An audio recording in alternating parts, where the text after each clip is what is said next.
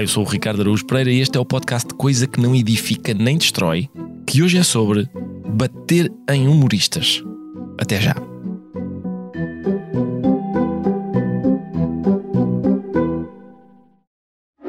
Como é que é, pessoal? Tão bonzinhos? Mais uma semana, mais uma voltinha. Isto é tipo carrossel. Vocês pensam que eu fui embora, mas eu volto sempre. Não se livram de mim. Por falar em voltas, parece que está a voltar ao mau tempo, não é? Que seca, uma pessoa nem pode ir dar uma voltinha. Mas nada temam, que a Vorten também tem tudo para o mau tempo. Tem televisões para verem um filme de verão e fingir que ainda dá para ir à praia. E tem bicicletas estáticas para se fartarem de pedalar sem sair de casa. E piscinas insufláveis, que se vocês puserem agora lá fora, escusam de encher mais tarde. Ah, pois é, até vos troca as voltas. Eu disse que a Vorten tinha tudo e mais não sei o quê. Vá, para a semana a mais, que isto não gira tudo à minha volta. Tchau. Quem diz bater diz matar. Em 1997, quando ganhou o Prémio Nobel da Literatura, o escritor italiano Dario Fo proferiu um discurso intitulado Contra Joculatores Obloquentes. Enfim, o meu latim não é muito bom, mas isto significa qualquer coisa como contra gracejadores maledicentes. É o nome de uma lei de Frederico II, imperador do Sacro Império Romano Germânico, publicada em 1221. A lei em questão, diz Dário Fo no discurso, permitia a todos e quaisquer cidadãos insultar, espancar ou até, se estivessem nessa disposição, matar os gracejadores sem correr o risco de serem levados a julgamento e condenados. Dário Fo terminava esse parágrafo dizendo: Aparece-me a garantir-vos que esta lei já não está em vigor, pelo que posso prosseguir em segurança. Ora, acontece que, embora seja certo que aquela lei já não existe, eu acho que há boas razões para considerar que o espírito da lei perdura. Refiro-me à ideia segundo a qual uma piada é uma agressão e que por isso uma resposta justa e adequada é outra agressão. 800 anos depois da publicação daquela lei, um gracejador chamado Chris Rock disse uma piada e o cidadão ofendido Will Smith respondeu com uma agressão. Foi na cerimónia dos Oscars de 2022, se bem se lembram. Após cometer o crime, não sei se tenho de recordar que agredir uma pessoa, mesmo sendo essa pessoa um humorista, é crime.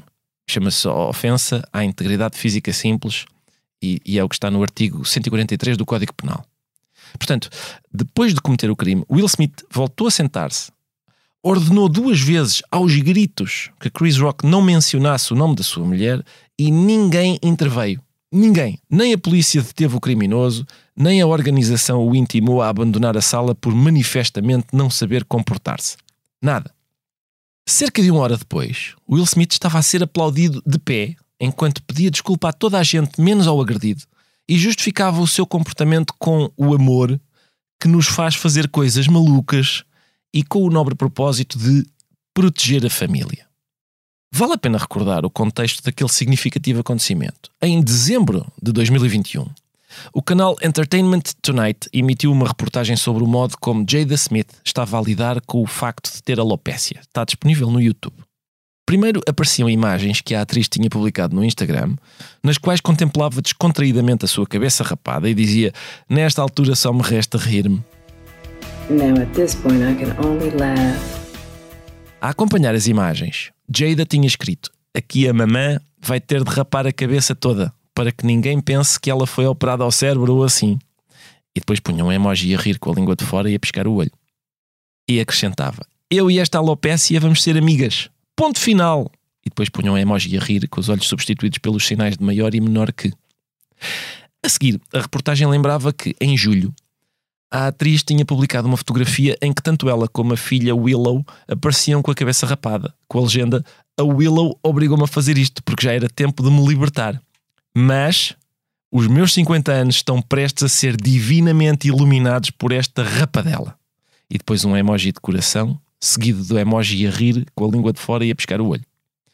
Por fim, o canal recordava a participação de Jada num talk show em setembro, onde, entre risos, havia declarado que adorava a sua nova aparência e que rapar o cabelo tinha sido uma experiência muito libertadora. Três meses depois desta jovial reportagem, Chris Rock entrou em palco e não disse, repito, não disse, Jada, adoro-te, estou ansioso pelo remake do Kojak, insinuando que ela estava parecida com o Telly Savalas. Não, não. Disse: Jada, adoro-te. Estou ansioso pelo G.I. Jane 2. Sugerindo que ela estava parecida com a Demi Moore quando desempenhou o papel de uma valente guerreira. Ou seja, a piada comparava uma linda estrela de Hollywood que está orgulhosa da sua aparência com outra linda estrela de Hollywood quando interpreta o papel de uma personagem admirável. Uma selvageria, portanto. Não é? Não admira que a violência física seja uma resposta aceitável. De facto, a ideia de que uma piada é uma espécie de delito ao qual se pode e deve reagir com uma agressão física não é propriamente extravagante. O bobo do Rei Lear está sempre sob ameaça. Cuidado, velhaco, olha o chicote. No início de O Bom Soldado Schweik, o protagonista está numa cervejaria a comentar o atentado ao arquiduque Francisco Ferdinando. E alguém faz a seguinte observação: aqui costumava estar pendurado um quadro do Imperador Nosso Senhor, precisamente onde agora está o espelho. E o dono da cervejaria responde: Pois aí tem razão. Estava ali pendurado e cagavam nele as moscas. Por isso guardei no sótão. Sabe como é? Ainda alguém poderia permitir-se um comentário e podiam vir daí relações. E eu preciso disso. A certa altura, um dos frequentadores da cervejaria identifica-se como inspetor da polícia política e leva todos para a prisão.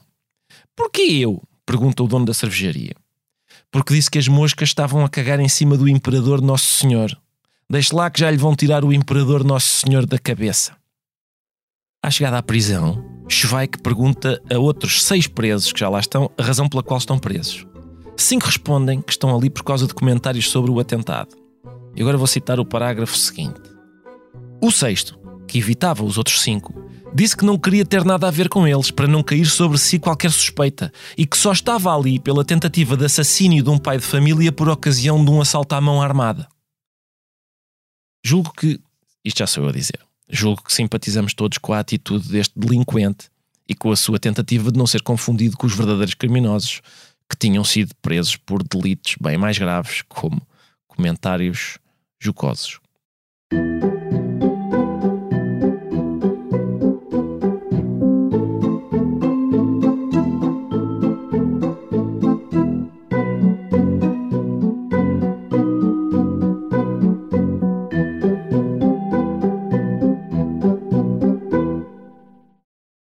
Nome da honestidade, atenção, eu devo reconhecer que de facto as piadas são perigosíssimas e na verdade podem matar. Numa das poucas vezes que tive a sorte de falar com o Raul Solnado, perguntei-lhe: Raul, há uma lenda segundo a qual, no decurso de um espetáculo seu, uma senhora na plateia riu tanto que acabou por morrer. Isso é verdade? E ele disse: Não, Ricardo, não é verdade. Foram duas. Mas, acrescentou ele, também houve uma senhora grávida que se riu a ponto de ter o bebê no teatro. Portanto, está 2 a 1. Um. Não é um resultado assim tão mau. Pareceu-me uma boa resposta. Há mais registros de piadas assassinas. Atenção. Dizem que Martim I de Aragão, depois de comer uma refeição temperada com demasiados afrodisíacos, ficou de cama, com febres altíssimas. Borra, o seu bobo, foi visitá-lo e fez um comentário acerca de o rei ter ficado doente por causa dos afrodisíacos antes de poder beneficiar do seu efeito. E o rei riu tanto que morreu sem que o padre chegasse a tempo de lhe dar a extrema unção. Na maior parte das vezes, no entanto, um, é o bobo que morre. Ou quase, por causa de uma piada. Uma vez um nobre ofendido ameaçou matar o famoso Triboulet, bobo da corte de Francisco I de França. Triboulet foi pedir proteção ao rei, que lhe garantiu o seguinte: se o nobre cumprisse a promessa e matasse o bobo, ele seria enforcado no espaço de um quarto de hora. E o perguntou: não dá para o enforcar um quarto de hora antes dele me matar, em vez de um quarto de hora depois? E em 1532, Zuniga, bobo da corte de Carlos V, foi vítima de outro aristocrata ofendido. Quando o levaram para casa, já moribundo, a mulher perguntou o que é que se passou. E ele próprio, provavelmente conformado com o facto de aquela ser uma ocorrência perfeitamente normal, respondeu: Nada de especial, senhora, exceto que mataram o seu marido.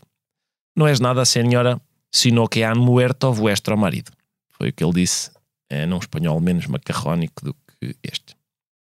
Em 1943, o padre Joseph Müller contou a seguinte anedota.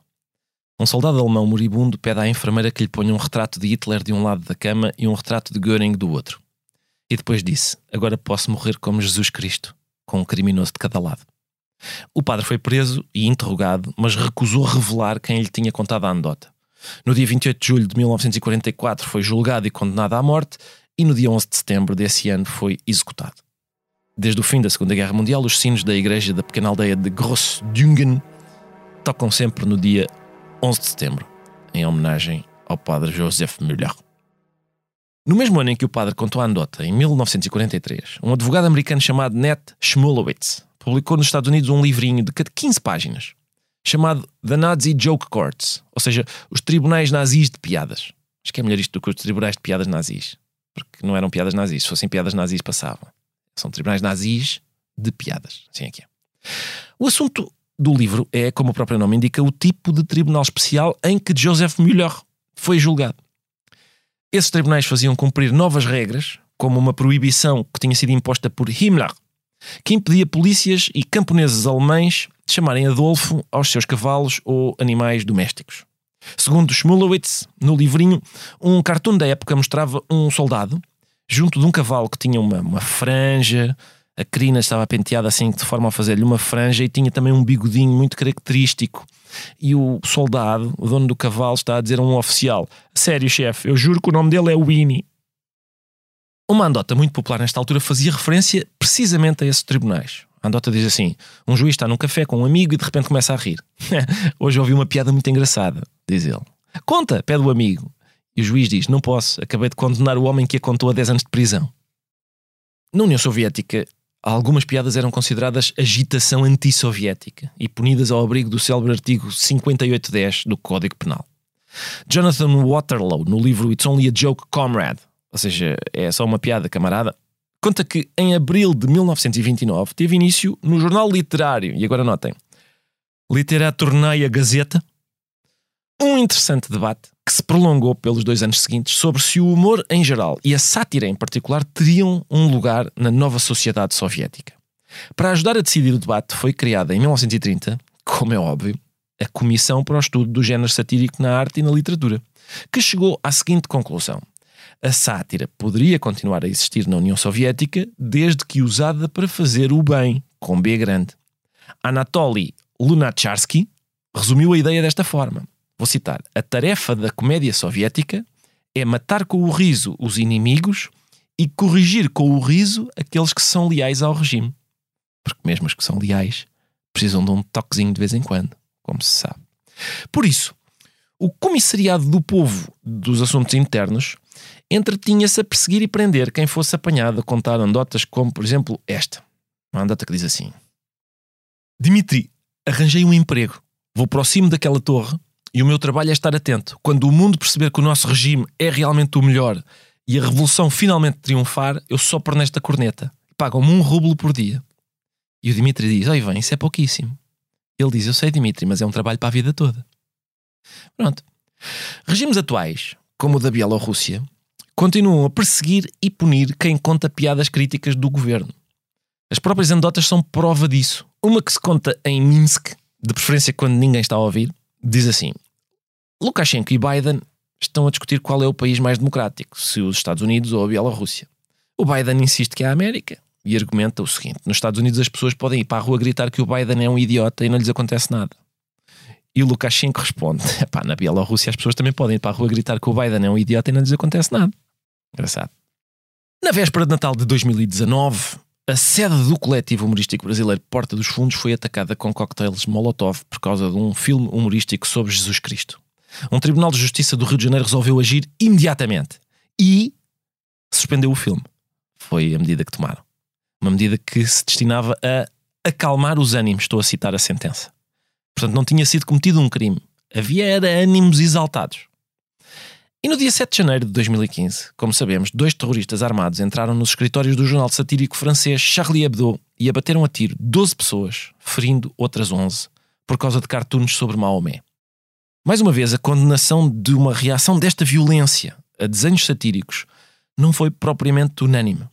E mesmo quem condenou o ataque não deixou de usar a adversativa do costume. Uma semana após o atentado, o Papa, a bordo de um avião, condenou a chacina, mas, o mas é dele, atenção, mas, se aqui o senhor Gasparri, meu amigo, disser uma coisa feia sobre a minha mãe, deve esperar um soco. É normal. E repetiu: É normal. Isto é o Papa. O Papa, o representante de Jesus Cristo na Terra.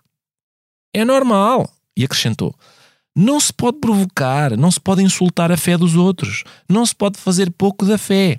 Quem brinca, ele estava a falar italiano, por isso, ele disse: quem brinca, geocatoliza com a fé dos outros, está a provocar.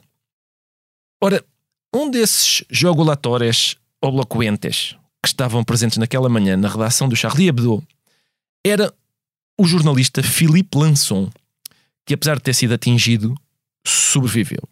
Escreveu um livro chamado O Retalho, em referência ao retalho de carne que uma das balas lhe arrancou do rosto. A certa altura do livro, ele diz o seguinte acerca do convívio com os seus amigos na redação do Charlie Hebdo no momento anterior ao ataque. Sublinho isto, caro leitor. Naquela manhã, como em todas as outras, o humor, a gritaria e uma forma teatral de indignação eram os juízes e os guias, os génios bons e maus, numa tradição muito francesa que valia o que valia. Mas o que se seguiria mostrou que a maior parte do mundo não aprecia esse exercício. Eu tinha levado algum tempo a livrar-me da seriedade para conseguir aceitá-la. E além disso, não tinha sido totalmente bem sucedido a fazê-lo. Não tinha sido programado para o compreender, e nessa altura, como a maior parte dos jornalistas, eu era um burguês. À volta daquela mesa estavam artistas e militantes, mas poucos jornalistas e ainda menos burgueses. O Bernard Marie permaneceu no Charlie Hebdo nos últimos anos, sem dúvida pela mesma razão que eu. Porque se sentia livre e à vontade lá. Dizer disparates sobre um escritor ou um acontecimento não tinha importância, desde que conduzisse a outra coisa que o transformasse uma ideia, uma piada ou um desenho. As palavras corriam como cães famintos de uma boca para a outra. Na melhor das hipóteses, encontravam uma presa. Na pior, não iam a lado nenhum e eram esquecidas entre um copo vazio e um papel gorduroso. Pessoas obcecadas com a sua competência escrevem artigos rigorosos, sem dúvida, mas acaba a faltar-lhes imaginação. Aqui dizíamos ou gritávamos muitas coisas vagas, falsas, banais, idiotas e espontâneas. Dizíamos-las exatamente como as pessoas se espreguiçam. Mas quando resultava, seguia-se a imaginação. E era tudo feito com a falta de gosto suficiente para que não fôssemos poupados a nenhuma das suas consequências. Fim de citação. A seguir vou conversar com uma pessoa que faz o mesmo exercício, tão desprezado, de se livrar da seriedade para imaginar coisas que outros consideram de mau gosto e também não é poupada às consequências. Até já. Desculpa, posso? É aqui que se vai falar de coisas interessantes. Então eu começo. Hyundai. Que carros! Inovadores, tecnológicos, comprometidos com a sustentabilidade. P posso continuar ou, ou estou a ser chata? Falar dos automóveis Hyundai é entusiasmante. Conduzi-los é ainda melhor. Hyundai é coisa que entusiasma.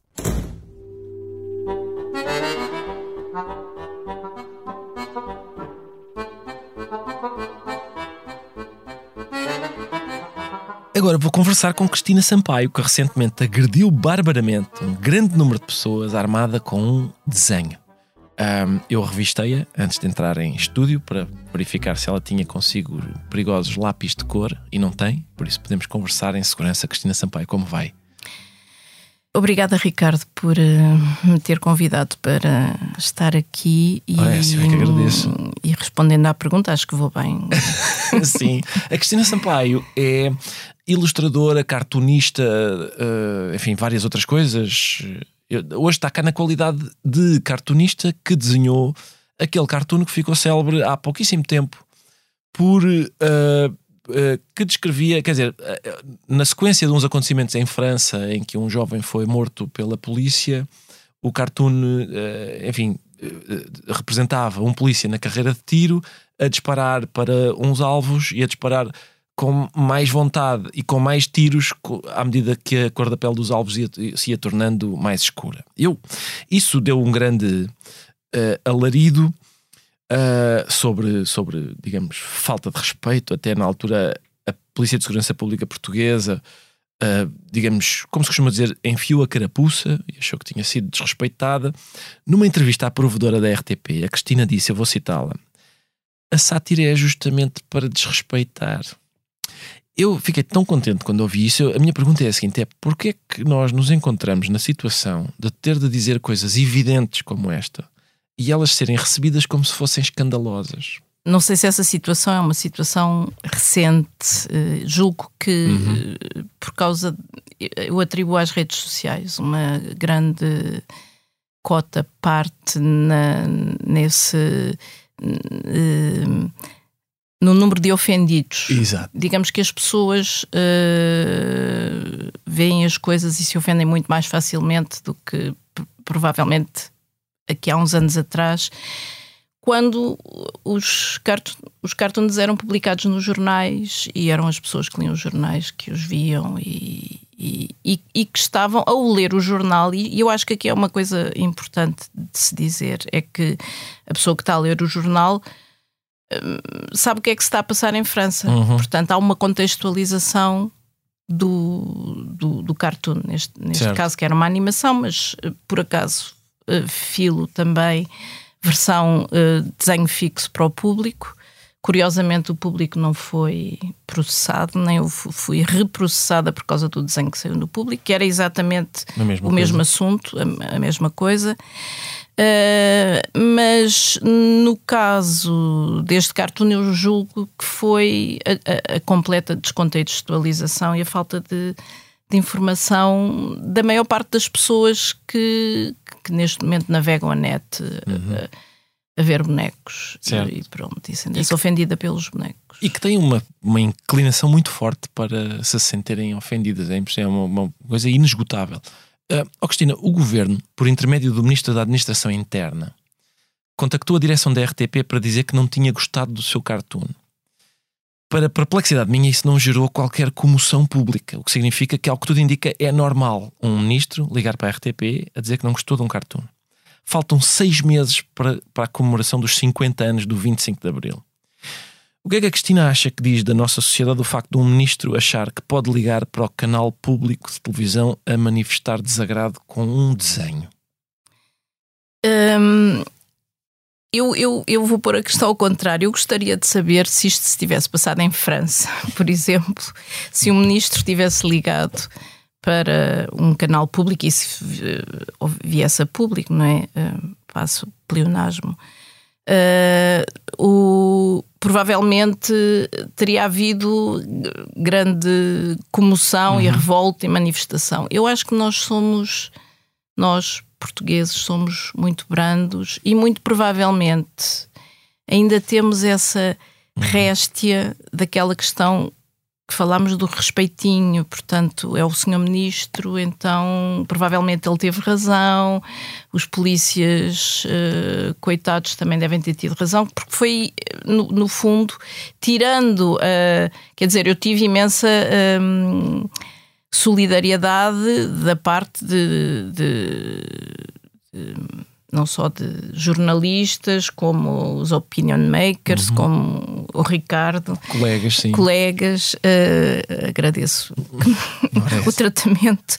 Uh, e, uh, mas acho que passam-se coisas mais graves, diria eu, do que um ministro telefonar uh, com um lápis azul, digamos assim, para, uhum. para, para a RTP e, e pronto, e ser considerado uma coisa ou não, não, não levantar grande, grande celeuma.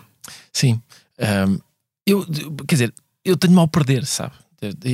Aborrece-me que um ministro uh, ligue para a RTP uh, fazer queixa de uma colega minha, uh, se mantenha como ministro. E eu, o que eu queria era que tentássemos os dois pensar numa estratégia para repostar. Por exemplo, uh, a hipótese que eu ponho é descobrirmos o endereço de e-mail do ministro e a Cristina enviar-lhe semanalmente mensagens a dizer: Sou ministro, estou a pensar em desenhar sobre este tema, o que é que acha? Vou usar estas cores, gosta? Vou falar sobre isto, posso? E não dar-lhe a caixa de correio, só para ver se ele percebe o absurdo da situação que provocou? Hum, acho.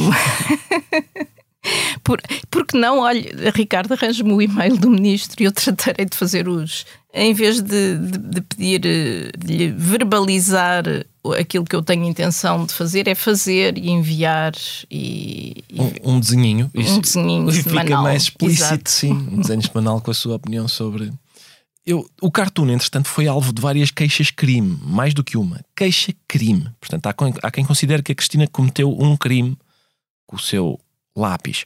O que é que um desenho tem que excita tantas pessoas a ponto de, de elas pedirem punição o despedimento, às vezes até a morte do cartunista. Uh, não sei se já reparou, mas quer dizer, já reparou certamente, porque já, já nem vou, não vamos falar de casos em que os cartunistas são abatidos a tiro. Mas ainda recentemente houve três ou quatro casos de. Ainda esta semana, o cartunista do Guardian foi. Sim, o Steve Bell. Exatamente. É sempre. O que é, o que, é que têm os desenhos que excitam tantas pessoas a este ponto? Porquê é que isso acontece tão frequentemente e flagrantemente com cartoons? Os desenhos são muito mais diretos, muito mais. Uh, Pode-se dizer que são um murro no estômago, uhum. não é? As pessoas uh, são interpeladas pelo desenho de uma forma, uma, uma forma mais visceral. Um texto. Uh, apela mais ao intelecto, digamos assim, e o, e o desenho apela à emoção. Uhum. o, o, o que conduz ou que acarreta uma, uma coisa que, que desmente aquilo que é uma frase comum, que é que um desenho vale mil palavras e com a qual eu, não, eu estou completamente em desacordo. Porque o, o desenho pode ter. Uh, há um fenómeno de iliteracia hum, visual, exato. ou seja, as pessoas não sabem ler imagens uhum. e, e, portanto, uh, atribuem às imagens significados que não, que não era aquele que o autor teria, ou que, mesmo que talvez elas se projetem na imagem e tenham essa tal reação visceral. Uhum. Eu, eu, eu, por exemplo, tenho um, um, episódios, não é? Vou partilhando os meus desenhos nas, nas, nas redes e, e, e, fiz um desenho bastante violento contra o Bolsonaro e tive uma bolsonarista a elogiar-me. Portanto, há, há essas que eu pensei Bolas, será, onde é que eu errei? Mas ela elogiou porque não percebeu o porque desenho. Porque não percebeu é o desenho, desenho exatamente. Claro. Leu o desenho completamente ao contrário. Ou seja, enquanto que num texto o texto é, está pelo intelecto, explica-se, uh, pode entrar em mais subtilezas que o desenho não entra. Uhum. Ou seja, o, e, e, depois há outra coisa, isto sou eu agora a pensar certo. no momento, que é os meus desenhos e até os desenhos de. que é uma característica dos desenhos, dos cartoons dos autores portugueses, não têm texto. Uhum. São, recorrem muito a metáforas visuais. Exato. São autoexplicativos, não é? Não tem legenda. Não tem legenda. E hum, essas metáforas não são, uh, digamos, óbvias muitas vezes. É preciso a pessoa ter uma leitura e procurar entender para além daquilo que está à superfície do desenho, enquanto um texto se explica. Uhum. Os franceses, por exemplo, têm, são completamente diferentes. Têm imensos. Têm, usam texto, usam legendas. Portanto, eu diga, digamos, inclusivamente acho que talvez haja menos ambiguidade no, no, no, no cartoon francês do que no, no, português. Ambiguidade no sentido de ser uma coisa mais. Mais uh, aberta a várias interpretações. É? Exatamente. E, e, e, que exige, eu acho que exige do leitor um esforço. E as pessoas também são preguiçosas, para além da iliteracia, há uma certa preguiça, uhum. quer dizer, há um imediatismo. Claro. E isso, lá está, provoca essa reação visceral que pode ir do amor ao ódio, não é? Ou nos odeiam ou nos amam.